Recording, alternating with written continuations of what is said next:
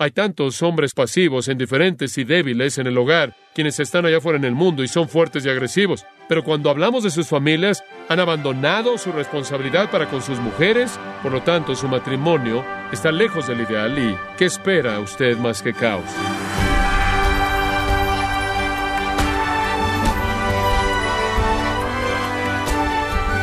Le damos la bienvenida a esta edición de su programa Gracias a vosotros con el pastor John MacArthur.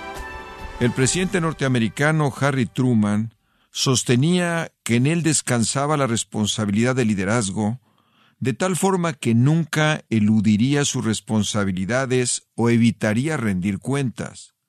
¿Son estos sus principios como líder de familia? Hoy John MacArthur le muestra una filosofía de liderazgo bíblico al enfocarse en las responsabilidades de liderazgo que Dios ha diseñado para llevarse a cabo en el hogar. Todo esto es parte de la serie La familia en gracia a vosotros. Pasen su Biblia Efesios capítulo 5.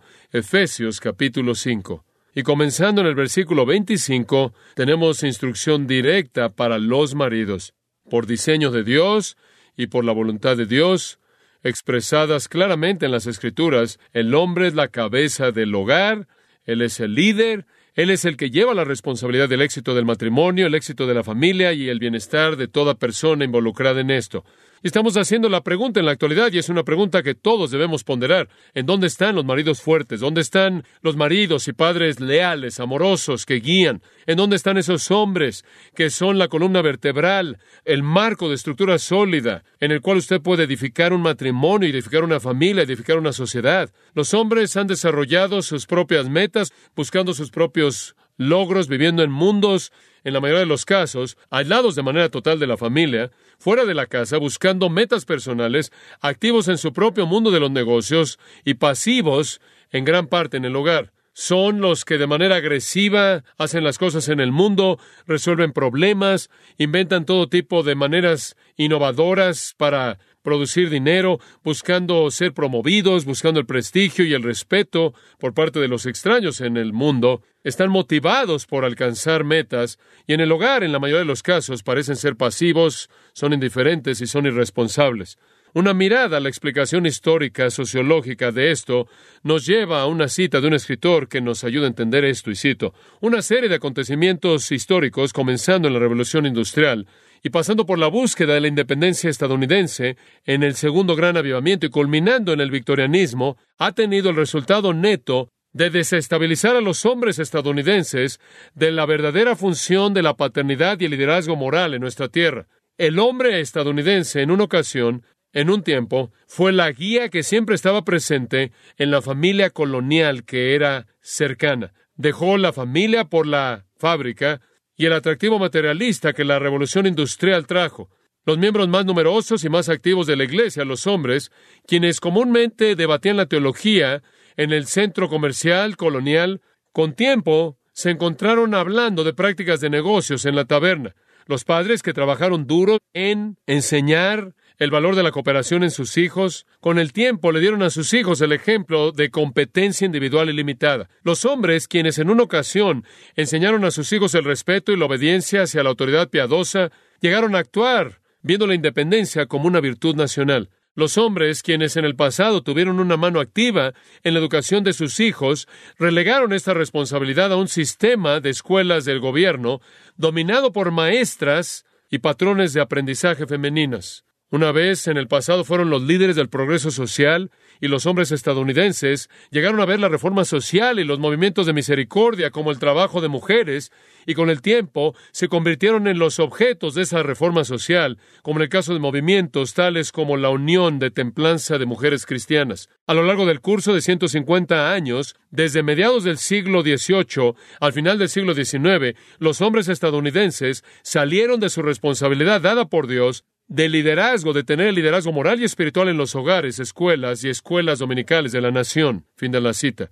Un sociólogo, Lawrence Fuchs, señala, y cito, el cimiento para el hogar sin padres del siglo XX fue establecido. Al final del siglo XIX, por primera vez, era aceptable a nivel social y moral que los hombres no estuvieran involucrados con sus familias. Fin de la cita. Lo que usted tiene es un legado de la revolución industrial y lo que produjo en un mundo materialista. Lo que usted tiene es la desaparición del marido estadounidense, la desaparición del padre estadounidense. Todo inicialmente por un propósito noble, una mejor vida. Pero el padre dejó el hogar y comenzó a cultivar un mundo completamente independiente de su propia familia, un mundo en el cual su propia familia conoce poco de lo que hace, si es que sabe algo. Eso ha causado un cambio sutil y no tan sutil, radical y devastador. Ese tipo de cambio está representado en una carta más bien típica que escribió una mujer. Escucha esta carta. Los niños están en la cama, no hay nada en la tele en esta noche. Le pregunté a mi marido si le importa si apago la tele.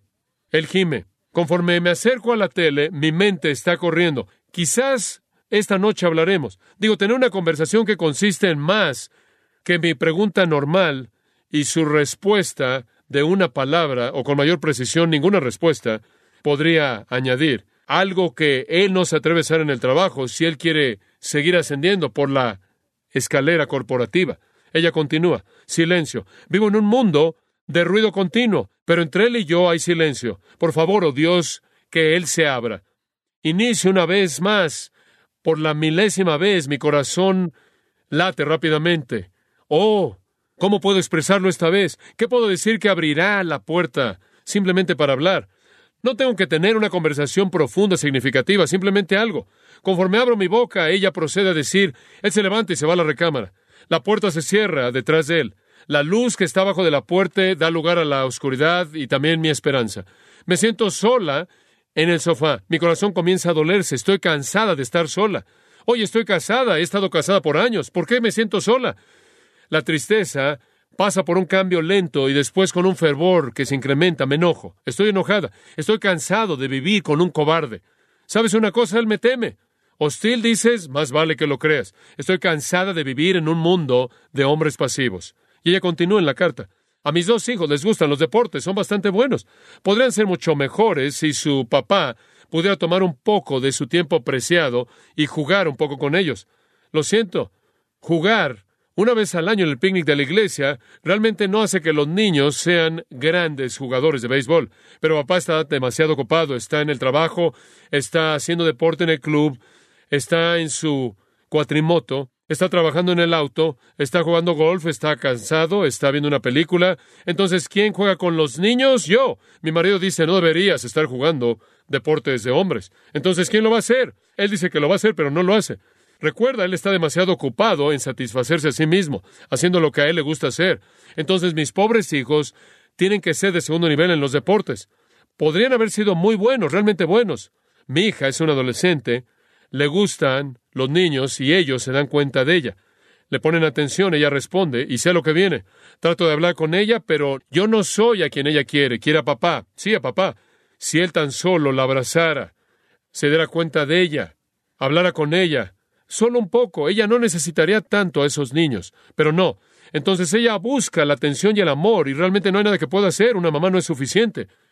Los hijos necesitan un padre, no solo un cuerpo una presencia callada, pasiva. Y aquí está el golpe fatal.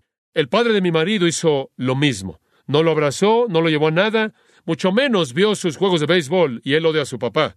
Ahora mi marido está haciendo lo mismo. Ella continúa con unas cuantas palabras y termina la carta. Ella presenta una escena muy individual, pero no es una rara, ¿verdad? Simplemente se siente como si ese fuera el tipo de cosas que todos sabemos que son experimentadas por las mujeres.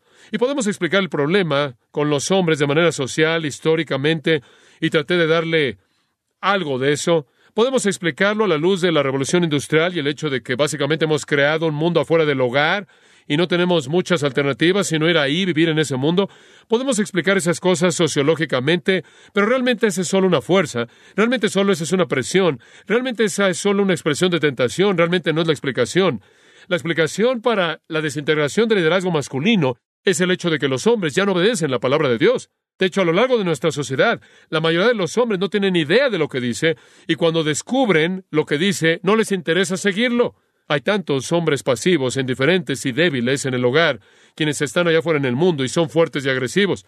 Pero cuando hablamos de sus familias, han abandonado su responsabilidad para con sus mujeres, han abandonado su virtud, realmente han abandonado su masculinidad y han abandonado su liderazgo. Por lo tanto, su matrimonio está lejos del ideal y también su familia. ¿Y qué espera usted más que caos? ¿Y dónde podemos comenzar? ¿Dónde podemos recoger los pedazos de todo esto? Creo que para los hombres cristianos tenemos que comenzar aquí. El corazón de ser el hombre que Dios desea que usted sea es entender la responsabilidad que usted tiene del bienestar físico, emocional y espiritual de su esposa y su familia. Ahí es en donde usted comienza. El liderazgo moral y espiritual, como también la seguridad emocional y física, la fortaleza y la protección, la provisión y apoyo de por vida, en eso consiste el liderazgo masculino. No es algo místico, es algo muy práctico. Y si vamos a llevar de regreso a los hombres al liderazgo, va a comenzar en el hogar. Va a comenzar cuando los hombres asuman su responsabilidad dada por Dios, hombres cristianos, por el bienestar físico, emocional, espiritual de sus esposas y familias. Y esto es mucho más importante que usted tenga algún tipo de éxito en su carrera, inclusive con miras a tener un buen testimonio. Es mucho más importante que usted exprese esta responsabilidad excepcional que usted tiene como hombre en primer lugar en su propio hogar. Ahora eso nos lleva de regreso a nuestro texto. Cuando hablamos de hombres que están llenos del Espíritu, cuando hablamos de hombres que son hombres piadosos en un hogar, comenzamos en el versículo 25 con estas palabras, Maridos, amad a vuestras mujeres. Ese es el comienzo. Ese es el punto inicial. Versículo 28. Así también los maridos deben amar a sus mujeres como a sus mismos cuerpos. Colosenses capítulo 3 añade en el versículo 19, Maridos, amad a vuestras mujeres y no seáis ásperos con ellas. Ámenlas sin ninguna mezcla de decepción, frustración o amargura. La palabra clave aquí es amor, es usada seis veces del versículo 25 al 33. Y con esa primera afirmación viene la responsabilidad del hombre en su mundo. Amen a sus esposas. Ahora, si eso fuera lo único que dijera, podríamos ir en mil direcciones diferentes y tratar de entender lo que eso significa. Veo nuestra sociedad escribiendo canciones interminables acerca de lo que el amor es, conforme tratan de entenderlo. Siempre se expresa como un sentimiento, normalmente se expresa como un sentimiento que produce conducta irracional. Sube y baja, luchan con un millón de letras para tratar de entender lo que es el amor. No necesitamos luchar con eso, está aquí. Maridos, amad a vuestras mujeres y después el apóstol Pablo explica de manera clara la manera de ese amor. Note si es tan amable, versículo 25 así como Cristo amó a la iglesia. Es el amor de Cristo por la iglesia, que es el modelo del amor del marido hacia su mujer. El amor de Cristo por la iglesia establece el modelo en su lugar. Ahí en 1 de Pedro, si le puedo recordar, 1 de Pedro 3.7, véalo por tan solo un momento, porque quiero incorporar este texto porque creo que es uno rico. Aquí tiene usted un mandato a los maridos, Versículo 7, 1 Pedro 3. Asimismo, vosotros, maridos, vivid con ella sabiamente, dando honor a la mujer como a vaso más frágil, como a coherederas de la gracia de la vida, para que vuestras oraciones no tengan estorbo. Esto expresa una dimensión de ese amor que es muy importante. Su amor significa vivir con su esposa de una manera comprensiva. Entiéndala. Esto es, se ha considerado no un dominio áspero, un entendimiento amable respetuoso. Usted debe entender el plan de Dios y el propósito de Dios para el matrimonio. Usted debe entender las necesidades, deseos, anhelos y frustraciones de su esposa. Usted debe entender las fortalezas y debilidades de su esposa. Y usted debe entender cómo agradar a Dios al honrarla a ella como una cristiana, como una coheredera de la gracia de la vida. Y cuando usted hace eso, hay una gran recompensa. Sus oraciones no son estorbadas. Entonces este amor involucra entender, entender todo acerca de ella, tratarla con consideración, traer fortaleza a su debilidad, proveer liderazgo. Pero siendo más específicos en ese amor, regresamos a Efesios capítulo 5 y Pablo dice, en primer lugar, es un amor sacrificial. Observen en el versículo 25, dice así como Cristo amó a la iglesia y se entregó a sí mismo por ella. Es un amor que no conoce tiranía alguna, únicamente sacrificio. Es un amor que no se exalta a sí mismo, sino que se humilla a sí mismo, como es evidenciado por el gran acto de entrega de sí mismo de Jesucristo por pecadores indignos, quienes fueron su esposa escogida. El estándar es establecido entonces para este amor que deben tener los maridos. Inclusive si es inmerecido, es dado de manera sacrificial y abundante. En segundo lugar, vimos la última vez que es un amor purificador. Versículos 26 y 27 Cristo amó a la iglesia lo suficiente como para santificarla, versículo 26, a fin de presentársela a sí mismo una iglesia gloriosa, que no tuviese mancha ni arruga ni cosa semejante, sino que fuese santa y sin mancha. Usted debe amar a su mujer de tal manera que usted se esfuerza para contribuir a la piedad de ella. Es un amor que sacrifica, es un amor que purifica. En otras palabras, es un amor que la levanta espiritualmente, es un amor espiritualmente benéfico, tiene el efecto de hacer que ella sea más santa, de llevarla al lugar en el que usted permite que su belleza plena brille. La belleza de una mujer no es externa, la belleza de una mujer es interna, es su gloria lo que brilla a través de ella. La obra de Dios en su corazón. El hombre ve la apariencia externa, Dios ve el corazón. La Biblia dice, mujeres, no se preocupen por arreglarse afuera, sino que adornen su corazón. Marido, es su responsabilidad el sacrificarse a sí mismo para satisfacer las necesidades de ella. Su responsabilidad consiste en guiarla para que ella siga incrementando su virtud. Su meta consiste en entregar su vida a favor de ella y guiarla a la piedad y a la virtud para que ella sea santa e irreprensible, así como Cristo se esfuerza en guiar a su iglesia. En tercer lugar, es un amor que se preocupa, es un amor que cuida. Versículo 28. Así también los maridos deben amar a sus mujeres como a sus mismos cuerpos. El que ama a su mujer, a sí mismo se ama. Ahora, ¿qué significa amar a tu esposa como tu propio cuerpo?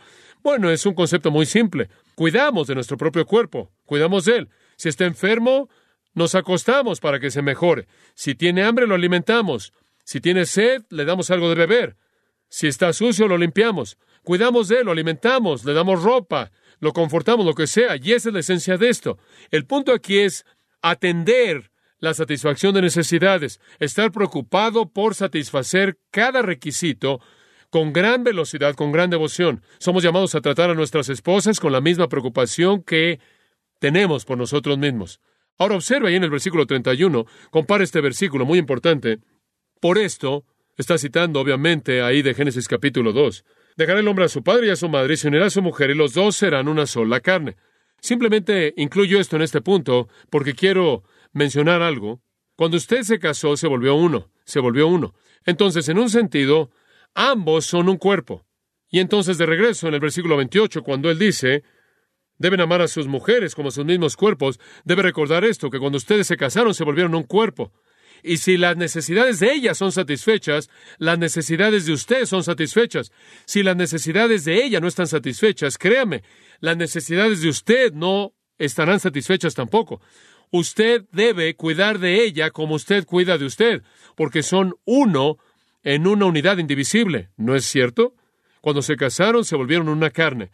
Si usted quiere verdadera felicidad en su matrimonio, cuide de su esposa y todas las necesidades de ella con la misma devoción que usted cuida de usted porque son inseparables. Tenemos un pequeño letrero que cuelga en la cocina, no sé quién nos lo dio. Es un recordatorio. Dice, si mamá no está contenta, nadie está contento. Y le voy a decir algo en este momento. Eso es para usted. Si usted quiere ser un marido feliz, Usted debe tener una esposa feliz, ¿verdad? Si usted quiere ser un marido satisfecho, debe tener una esposa satisfecha. Si usted quiere verdadera felicidad en su matrimonio, entonces trátela como se trata a sí mismo. ¿Podría usted mejorar eso un poco y decir esto? Debido a que ella es cristiana, recuerde que no solo es una con usted, sino que ella también es una con Cristo también. Tenga cuidado en cómo la trata. ¿Se acuerda de Mateo 18? Uno de estos pequeños que creen en mí, si lo llevan a pecar, si la lleva a pecar, será mejor que se colgara usted una piedra de molino y se ahogara en las profundidades del mar. Si usted causa que su cónyuge peque, es mejor que estuviera muerto. Usted debe llevar a la santidad. En ese mismo capítulo 18 Jesús dice, deben recibir estos pequeños en mi nombre y me reciben a mí. No deben menospreciarlos, no debe tratarlos de manera irrespetuosa, debe cuidar de ellos, protegerlos. Esta es una responsabilidad que inclusive se multiplica. En el matrimonio ella es una con ustedes, caballeros. En la salvación ella es una con Cristo. Por lo tanto, están ligados con Él, están ligados a Él. Él viene a usted a través de ella. La manera en la que usted la trata es como usted lo trata a Él. Si usted no ama a su esposa de una manera que se preocupa por ella y cuida de ella, usted no va a saber cómo cuidar de usted mismo de manera apropiada porque usted va a ser miserable usted va a ser miserable. Entonces, versículo 28, debemos amar a nuestras esposas como nuestros propios cuerpos. Y así es exactamente como Cristo amó a su iglesia. Al final del versículo 29, como también Cristo a la iglesia. En el versículo 29 dice, porque nadie aborreció jamás a su propia carne, sino que la sustenta y la cuida, como también Cristo a la iglesia, y ella es su carne, ustedes son una carne, y usted debe cuidar de ella como de usted mismo. Así es como Cristo cuida de su iglesia. Él satisface las necesidades de su iglesia. En Juan 14, versículos 13 y 14, leemos esto. Todo lo que pidáis en mi nombre, Jesús dijo, eso haré para que el Padre sea glorificado en el Hijo. Todo lo que pidierais en mi nombre, lo haré. Allí está el Señor Jesús diciéndole a los suyos, yo satisfaceré sus necesidades. Se repite de nuevo en palabras diferentes, Filipenses 4:19. Mi Dios pues suplirá todo lo que os falta conforme a sus riquezas en gloria en Cristo Jesús. Dios va a satisfacer todas sus necesidades a través de Cristo Jesús. Dios dice, buscad primeramente el reino de Dios y su justicia, y todas estas cosas serán añadidas. Él satisface todas nuestras necesidades, no todos nuestros deseos, sino todas nuestras necesidades. Caballeros, somos los proveedores. Somos los protectores, los preservadores, los recursos para nuestras esposas y nuestras familias, y esa es nuestra responsabilidad. Y cuando sus necesidades son satisfechas y cuidamos de ellos como cuidamos de nosotros mismos, entonces tenemos el tipo de relación que Dios quiere que tengamos. De regreso en Efesios capítulo 5, versículo 29, hicimos un comentario breve en esto, quiero ser un poco más específico. Pablo dice, porque nadie aborreció jamás a su propia carne, y no es normal aborrecerse a sí mismo. Usted cuida de usted mismo, eso es normal. Usted cuida de usted mismo con gran preocupación y gran cuidado. Y esa es precisamente la manera en la que usted debe cuidar de su cónyuge. Nadie aborreció a su propia carne, usted la sustenta y la cuida como también Cristo a la iglesia. Entonces, si usted quiere que su matrimonio sea bendecido, debe cuidar de su esposa. Cuando usted sabe que ella tiene una necesidad, usted busca satisfacerla. Cuando usted sabe que ella tiene un anhelo secreto en su corazón y ciertamente es razonable y va a añadir a su virtud y a su bienestar y a su felicidad y su capacidad de cumplir con su función, usted hace lo que puede por satisfacer esa necesidad. Algo está seriamente mal cuando un hombre ve a su mujer como una cocinera y alguien que lava su ropa y cuida de los niños y una compañera de sexo, y eso es todo. Algo está seriamente mal cuando él la coloca en el lugar de la que gana el pan. Ella es un tesoro que Dios le dio a usted, que debe cuidar, debe sustentarla, cuidarla, para que sea su ayuda amorosa, para satisfacer su necesidad de compañerismo, para satisfacer el deseo físico, para satisfacer el amor, el compañerismo y la amistad y producir hijos en un hogar. Observe esos dos términos en el versículo 29. Sustenta y cuida. Sustenta significa alimentar, ectrefo. Es una palabra usada primordialmente de crear hijos. Es usada en el capítulo 6, versículo 4, en donde dice, criadlos. Pensamos acerca de criar a nuestros hijos. Pensamos en alimentar, desarrollar a nuestros hijos, pero pensamos eso con respecto a nuestras mujeres, nuestras esposas. Creo que la mayoría de los esposos simplemente no consideran esa responsabilidad, ven a la esposa como responsable de los hijos y salen a vivir en su propio mundo. Somos responsables de cuidar de ella para que ella, en su función maravillosa, pueda de manera eficaz criar a los hijos conforme ella tiene la oportunidad de hacerlo. Después la palabra cuida Literalmente significa, es una palabra hermosa, calentar con el calor corporal. A veces se traduce derretir. Significa suavizar. Es usado de una madre pájaro que simplemente acerca a sus pequeñas aves bebés y las mantiene cálidas en sus alas, bajo sus plumas. Significa proveer un nido, calidez, seguridad, suavizarla, para llevarla a un espíritu afable y apacible, apoyarla, cuidar de ella. Y quiero decirles bastante desafiante en el mundo en el que vivimos en la actualidad, cuando las mujeres son creadas para ser duras, para ser fuertes, independientes. Se necesita un gran hombre, se necesita una gran cantidad de liderazgo espiritual para suavizar a una mujer, para proveer calor a una mujer, para derretirla, para que llegue a ser una mujer con un espíritu afable y apacible, para proveer un nido y seguridad y fortaleza y calidez. Ella no es la que sustenta, ella no es la proveedora. Usted debe hacer eso. Esa es la responsabilidad del hombre. Y si un hombre no hace eso, según 1 Timoteo 5.8, ha negado la fe y es peor que un incrédulo. A lo largo de las escrituras, el hombre siempre es el proveedor, así como Cristo es el proveedor de su iglesia. Eso es clave. No probemos nada. La iglesia no provee nada. Simplemente recibimos la provisión, la protección, la preservación de Cristo, su cuidado, su sustento, su cuidado. Él viene a nosotros. En un sentido, es muy unilateral. Caballeros, debemos proveer eso en nuestros hogares.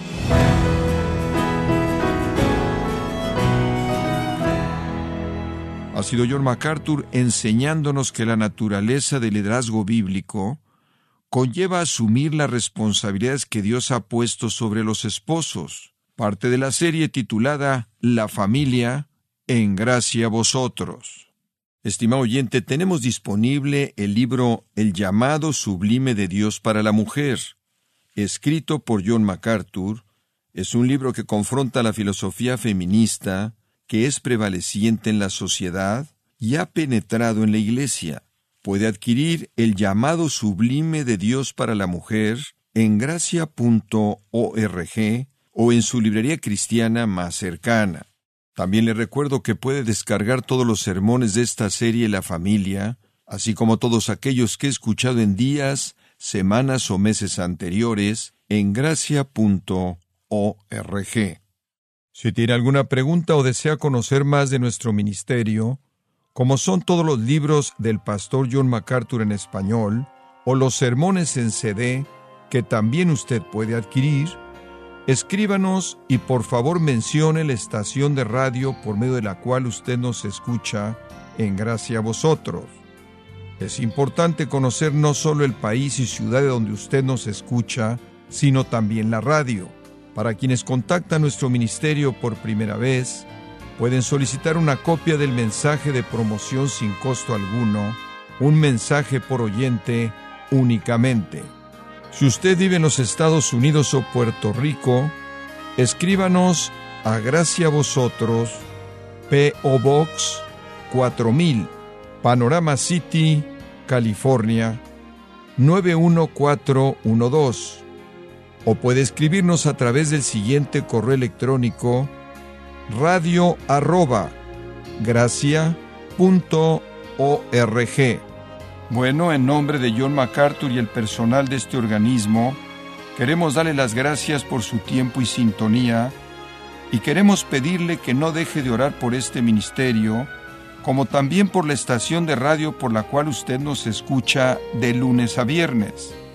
Este es su amigo Miguel Contreras, invitándola a que sintonice nuestra próxima edición para que juntos continuemos desatando la verdad de Dios un versículo a la vez no se lo pierda, aquí en Gracia a Vosotros.